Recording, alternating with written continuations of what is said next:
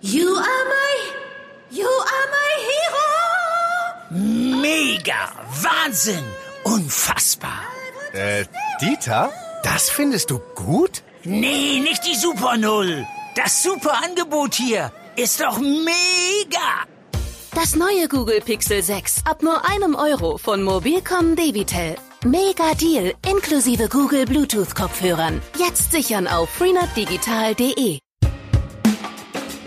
Deutschland eiert da seit anderthalb Jahren durch die Corona-Krise. In Wahrheit wollen alle Unternehmen, dass sie eigentlich wissen, wer ist geimpft und wer ist nicht geimpft, denn dann könnte man die Schutzmaßnahmen viel genauer machen. Aber sie trauen sich das nicht, das offen zu sagen. Geimpft, genesen, getestet. SPD, Grüne und FDP fordern 3G am Arbeitsplatz bundesweit einzuführen. Wir haben Unternehmen in NRW gefragt, was sie davon halten. Außerdem werfen wir einen Blick zurück auf den gestrigen Start in die neue Karnevalssaison. Rheinische Post Aufwacher. News Mit Paula Wiesler, hallo und, und dem schön, Rest dass ihr dabei seid. Und vorab habe ich eine kleine Bitte an euch. Nächste Woche geht es bei uns ums Nicht-Binär-Sein. Und wenn ihr mögt, schickt uns doch gerne eure Fragen zu dem Thema. Wir laden Marcel Jana zum Interview ein. Marcel Jana ordnet sich nicht dem männlichen oder weiblichen Geschlecht zu. Schickt eure Fragen für unser Gespräch gerne an aufwacher.rp-online.de. 3G am Arbeitsplatz. Das fordern die Ampelparteien SPD, Grüne und FDP. Das klingt auch erstmal recht einfach, würde nämlich bedeuten, dass Beschäftigte, die weder geimpft noch genesen sind, sich in Zukunft täglich auf Corona testen lassen müssen, wenn sie vor Ort arbeiten wollen oder müssen. In der Praxis gestaltet sich diese Maßnahme aber durchaus kompliziert. Warum? Darüber hat Reinhard Kowalewski, Wirtschaftsredakteur der Rheinischen Post, mit mehreren Unternehmen in NRW gesprochen. Hallo Reinhard. Hallo Paula. Erstmal für alle, die wie ich seit fast zwei Jahren jetzt aus dem Homeoffice arbeiten, welche Corona-Regeln am Arbeitsplatz gelten aktuell in NRW? Also wenn ich ehrlich bin, ganz genau weiß ich das auch nicht, aber ich weiß, wie die Realität ist. Die Unternehmen haben immer noch massenhaft Leute in, im Homeoffice. Die haben Belegungspläne, damit es in den Großraumbüros nicht zu voll ist. Äh, sie haben Abstandsgebote, sie haben Maskengebote in den Kantinen. Sie haben teilweise Kantinen, nur für Geimpfte. Also das heißt nicht, dass die anderen nichts zu essen kriegen, aber dass man sagt, na gut, ähm, wir machen bestimmte Bereiche, zum Beispiel bei Bayer, ähm, wo eben nur Leute sitzen, die geimpft sind und die können dann auch ein bisschen enger zusammensitzen. In, in den anderen Teilen gelten dann Abstandsregeln, teilweise so wie in Restaurants.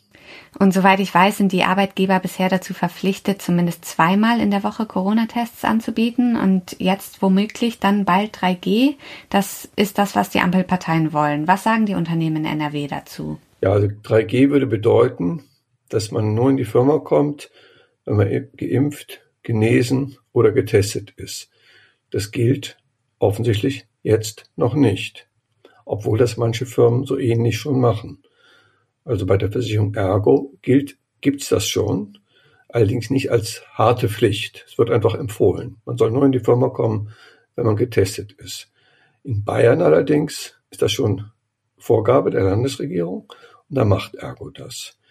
Ja, die Unternehmen in NRW sind zu 3G gespalten. Dafür ist zum Beispiel Ergo, also so ungefähr. Thyssen ist dafür, dagegen ist Evonik. Warum ist Evonik dagegen? Ja, die haben ihre Fälle analysiert, die Corona hatten. Die sagen, fast alle Fälle haben sich Corona im Privatleben geholt. Also sprich, es bringt überhaupt nichts, die Leute alle immer wieder zu testen. Die achten natürlich intern darauf, dass die Leute Abstand halten, aber sie sagen, es, es ist übertrieben, jeden Mitarbeiter jeden Tag zu testen. Wie schätzt du das ein, jetzt angesichts der rasant steigenden Infektionszahlen? Also ich habe für beide Seiten Verständnis. Ich glaube, so in Bürosituationen, wo viele Leute sind, ist es sinnvoll, wenn sich alle testen lassen. Ähm, Thyssen Krupp bietet ja jetzt auch an. Jeder Mitarbeiter kann sich jeden Tag testen lassen und sie bezahlen das auch und sie setzen sogar darauf, dass die Kollegen sich so ein bisschen untereinander drängeln. Sie sagen, wir zählen auf die Solidarität der Mitarbeiter. Was mich allerdings ein bisschen daran stört, ist, es sollen auch alle sich täglich testen, die geimpft sind. Und das finde ich auf eine gewisse Art übertrieben. Also es ist bewiesen, dass Geimpfte sich seltener infizieren und es ist bewiesen, dass Geimpfte die Krankheit weniger schnell wir, verbreiten. Und wenn wir wollen, dass möglichst viele Leute sich impfen lassen, weil das der einzige Ausweg ist aus dieser Corona-Krise, dann müsste es schon einen kleinen Vorteil für die geben, die ähm, geimpft sind. Also ich sage es nur, es ist mein persönliches Bauchgefühl. Also wenn, dann würde ich sagen, die Geimpften sollen sich nur alle zwei Tage testen lassen, aber alle die Ungeimpften, das halte ich für zwingend, dass die jeden Tag geimpft, getestet werden in den Unternehmen. 3G am Arbeitsplatz würde also im Umkehrschluss im Prinzip bedeuten, dass Unternehmen auch den Impfstatus der Mitarbeitenden äh, kontrollieren können. Gibt es da Forderungen seitens der Unternehmen, Auskunft zu erhalten? Deutschland eiert da seit anderthalb Jahren durch die Corona-Krise. In Wahrheit wollen alle Unternehmen, dass sie eigentlich wissen, wer ist geimpft und wer ist nicht geimpft, denn dann könnte man die Schutzmaßnahmen viel genauer machen. Aber sie trauen sich das nicht, das offen zu sagen. Aber immerhin drei sagen gegen uns ganz offen, wir wollen wissen, wer ist geimpft. Das ist Evonik, das ist ein großer Chemiekonzern aus Essen, das ist der Stromkonzern RWE und das ist die Wohnungsbaugesellschaft LEG. Die sagen einfach, wir wissen, die meisten sind geimpft, einige sind nicht geimpft und wenn wir wissen, wer was ist, dann können wir dann besser ähm, irgendwie die Leute, sagen wir, schützen. Dann können eben die Ungeimpften in einen Raum und die Geimpften in einen anderen Raum. Das hätte eine gewisse Logik. Eine weitere Frage, die bei 3G durchaus aufkommt, ist die Frage nach einer möglichen Kündigung, die vielleicht droht, wenn jemand sich gegen 3G wehrt. Ähm, ist das möglich? Es kommt darauf an, wie die Bundesregierung ein solches Gesetz machen würde.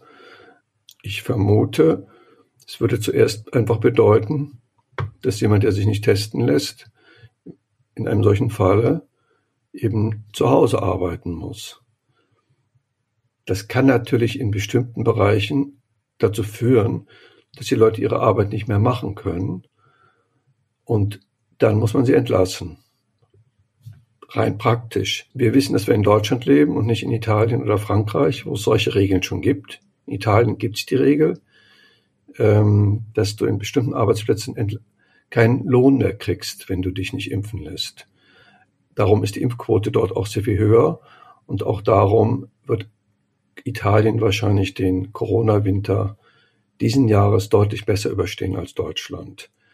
Aber ich bin mir an sich relativ sicher, sowas wird in Deutschland nicht kommen. Das wäre möglicherweise auch verfassungswidrig. Wie schätzt du eine mögliche bundesweite 3G-Regelung ein? Lässt sich das überhaupt vom Staat kontrollieren? Ja, natürlich. Also wenn der Staat sagt, die Unternehmen haben das zu machen und wer es nicht macht, zahlt 50.000 Euro Geldbuße, dann werden sie sich schon dran halten. Was natürlich nicht bedeutet, dass jetzt wirklich in jedem Einzelfall alles kontrolliert wird. Die andere Frage ist, ob das wirklich wünschenswert ist. Also die Wirtschaft wehrt sich da teilweise stark gegen, gerade die kleineren Firmen, weil die haben natürlich keine Lust, jeden Morgen erstmal 30 Minuten bei allen Leuten ähm, entweder den Impfausweis zu kontrollieren oder den ähm, getesteten Status zu kontrollieren. Da muss man aber sehen, was ist das wahre Ziel der Politik? Das Ziel der Politik ist, dass sie an sich die Leute ein bisschen mürbe machen will. Also die wollen eben, dass die Leute keine Lust mehr haben, sich jeden Morgen testen zu lassen, wenn sie ins Büro kommen und sich lieber, lieber impfen lassen. Das wäre auch wissenschaftlich gesehen vernünftiger, aber es ist eben politisch schwierig, das durchzusetzen. Und noch einmal grundsätzlich, macht 3G am Arbeitsplatz deiner Meinung nach Sinn? Man kann das machen als einen der vielen, vielen Schritte, um irgendwie mit dieser Corona-Krise klarzukommen. Aber man muss auch ehrlich sagen, in Wahrheit will die Politik, dass sich einfach viel mehr Leute impfen lassen. Und man kommt immer ins Überlegen, ist das so schlau? Also den ganzen Sommer über haben die ganzen Gaststätten offen gehabt, die Restaurants, es gab eine Impfkampagne, die war aber auch nur halbherzig. Man fragt sich dann einfach, hätte man das Impfen nicht doch stärker betonen müssen? Also hätte man vielleicht sagen müssen, jeder junge Mensch, der sich impfen lässt, es sind ja viele junge Leute, die nicht geimpft sind, viele Studenten, viele Auszubildende, jeder kriegt 200 Euro oder 500 Euro.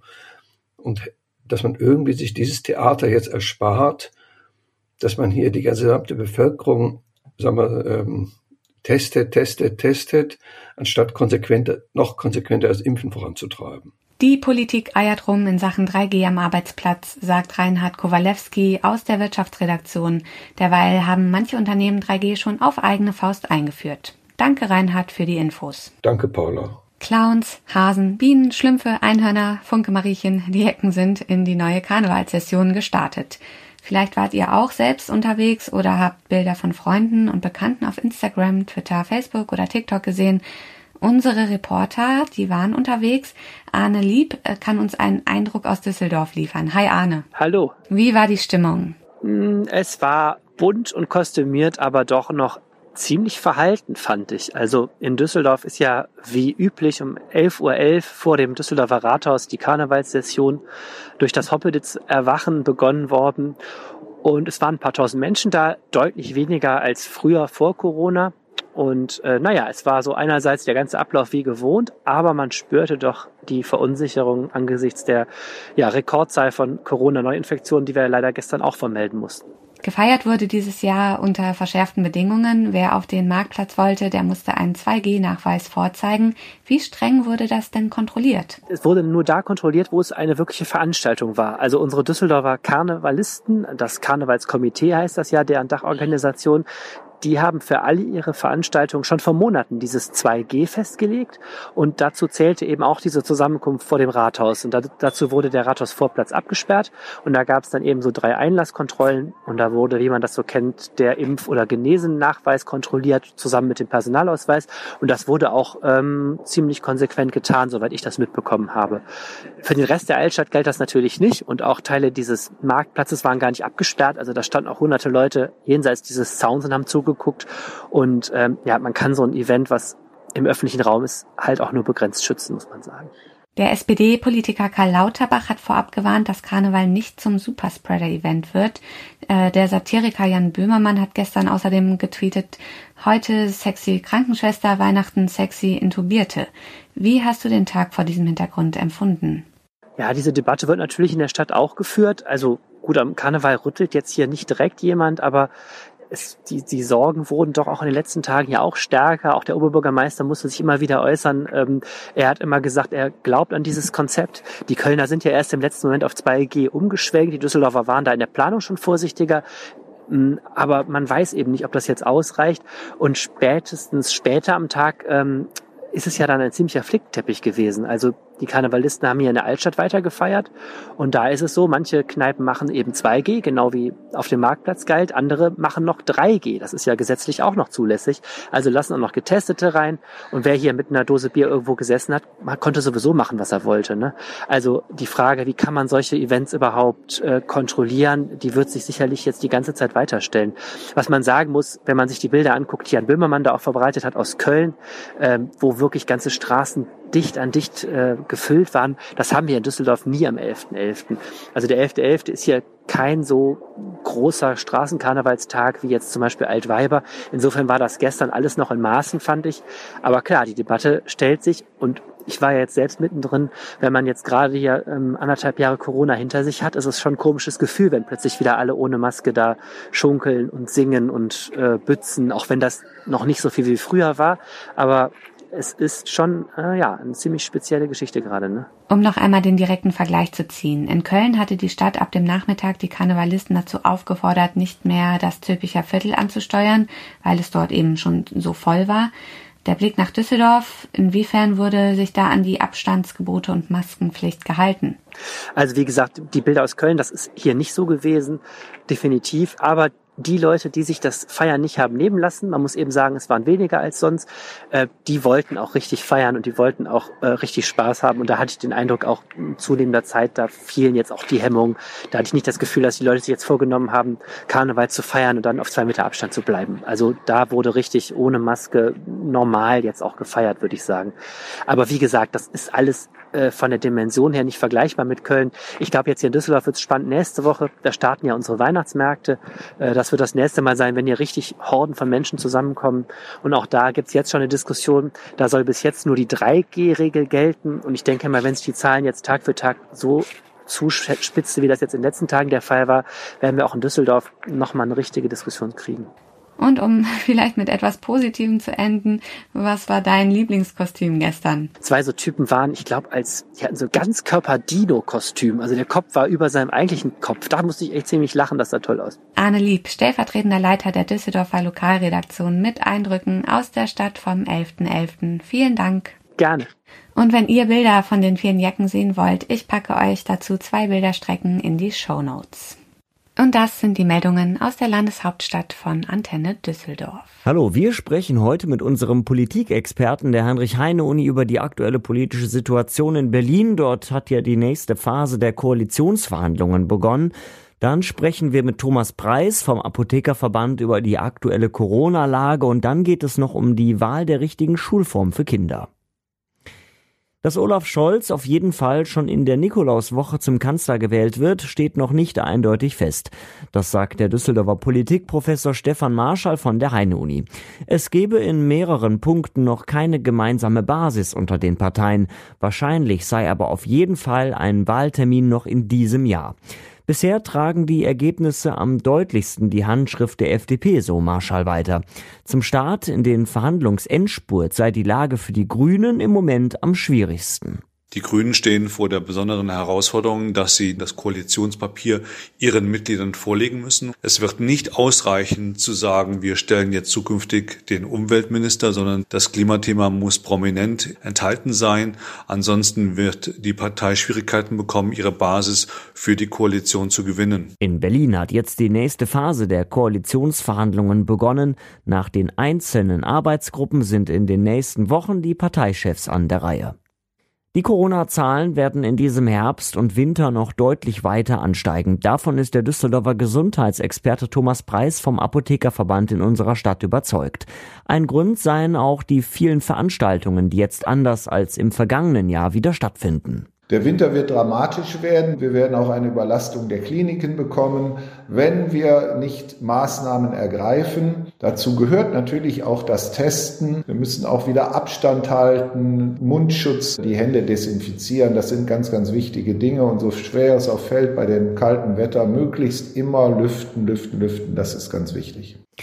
Es sei wichtig, dass es bald wieder kostenlose Corona-Tests gibt, so Preis weiter. Seit deren Wegfall vor einem Monat gebe es eine steigende Nachfrage bei Selbsttests, die wir für zu Hause kaufen können. Hier drohe mittlerweile ein Engpass. Gymnasium, Real, Gesamt oder Hauptschule Düsseldorf will bei dem Wechsel helfen. Die Stadt bietet allen Eltern jetzt aktuelle Informationen zum Übergang von der Grundschule auf die weiterführende Schule an. Selina von Schweinichen mit den Details. Online auf der Seite der Stadt gibt es unter anderem ein ausführliches Erklärvideo, in dem wichtige Fragen beantwortet werden. Außerdem können Eltern eine FAQ-Liste, einen chronologischen Überblick, die Anmeldetermine und zum Beispiel eine Übersicht aller Schulen finden. Zusätzlich findet am kommenden Mittwochabend, 17. November, eine Telefonaktion statt, bei der Schulexpertinnen und Experten der Schulformen ihre Beratung anbieten. Mit diesem Angebot sollen Eltern auch ohne Schulbesuche die richtige weitergehende Schulform für ihr Kind finden können. Und soweit der Überblick aus Düsseldorf. Mehr Nachrichten gibt es auch immer um halb bei uns im Radio und rund um die Uhr auf unserer Homepage antennedüsseldorf.de. Und außerdem noch ein Hinweis. Wir wollen den Düsseldorfer Aufwacher noch besser machen.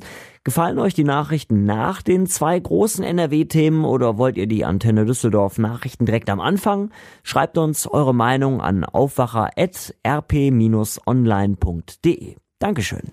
Weitere Meldungen. Die Weltklimakonferenz der Vereinten Nationen in Glasgow geht heute zu Ende. Rund 200 Staaten haben zwei Wochen lang darum gerungen, wie die Klimakrise eingedämmt werden kann. Experten sind sich einig, dass bis 2030 weltweit viel mehr getan werden muss, wenn die Erderwärmung deutlich unter zwei Grad bleiben soll. So wurde es 2015 bei der Pariser Klimakonferenz vereinbart. Olaf Scholz trifft sich heute mit einer Gruppe von Klimaaktivisten, die vor der Bundestagswahl mit einer wochenlangen Hungerstreikaktion Aufsehen erregt hatten. Die Gruppe forderte ein öffentliches Gespräch zum Thema Klimaschutz mit den Kanzlerkandidaten von Union, SPD und Grünen. Das für heute um 16 Uhr geplante Gespräch mit SPD-Kanzlerkandidat Olaf Scholz soll live gestreamt werden. Und hier noch eine wichtige Nachricht für alle Kinder und die Eltern. Das Christkind hat heute seinen ersten Arbeitstag in diesem Jahr. Wunschzettel können also ab sofort an die Christkind-Postfiliale in Engelskirchen geschickt werden. Die Anschrift lautet an das Christkind in 51777 Engelskirchen. Wunschzettel schreiben, eine schöne Beschäftigung fürs Wochenende. Noch mehr Ideen gibt es heute von Kulturredakteur Philipp Holstein. Ich empfehle fürs Wochenende das Album Far In von Elado Negro. Unter diesem Künstlernamen verbirgt sich der Musiker Roberto Carlos Lange. Er kommt aus Amerika und er hat schon sechs Alben veröffentlicht, aber dieses ist sein Bestes. Das ist in Watte gepackter Funk mit abgefedertem Bass und verspulter Elektronika. Das ist Sommermusik für den Herbst. Und das Großartige an diesem Album ist seine Atmosphäre. Aus akustischer und elektronischer Instrumentation, aus spanisch und englischen Texten, aus Bass und Vibraphon schafft Elado Negro ein spirituelles Erlebnis. Und das durchgängige Thema dieses Werks ist die Schönheit der Welt. Und das ist ja überhaupt das schönste Thema überhaupt. Also Elado Negro, Fahr in, das Album, meine Empfehlung für das Wochenende. Und wir werfen noch einen Blick aufs Wetter. Das zeigt sich heute wieder weitgehend von der sonnigen Seite. Es bleibt trocken bei bis zu 11 Grad und erst zum Abend hin ziehen dann von Nordwesten einige Wolken auf. Am Samstag dann wieder zunehmend bewölkt und regnerisch bei 7 Grad. Und damit bleibt mir noch ein schönes Wochenende zu wünschen. Mein Name ist Paula Rösler. Ich danke euch sehr fürs Zuhören. Bis bald. Mehr Nachrichten aus NRW gibt's jederzeit auf RP Online. rp-online.de